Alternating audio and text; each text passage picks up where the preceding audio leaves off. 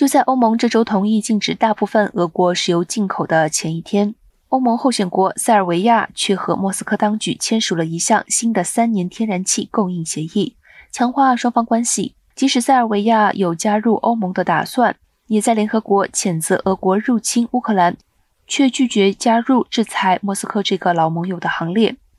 欧盟执委会对外事务发言人史丹诺表示欧盟希望塞尔维亚不要再和俄罗斯进一步强化关系。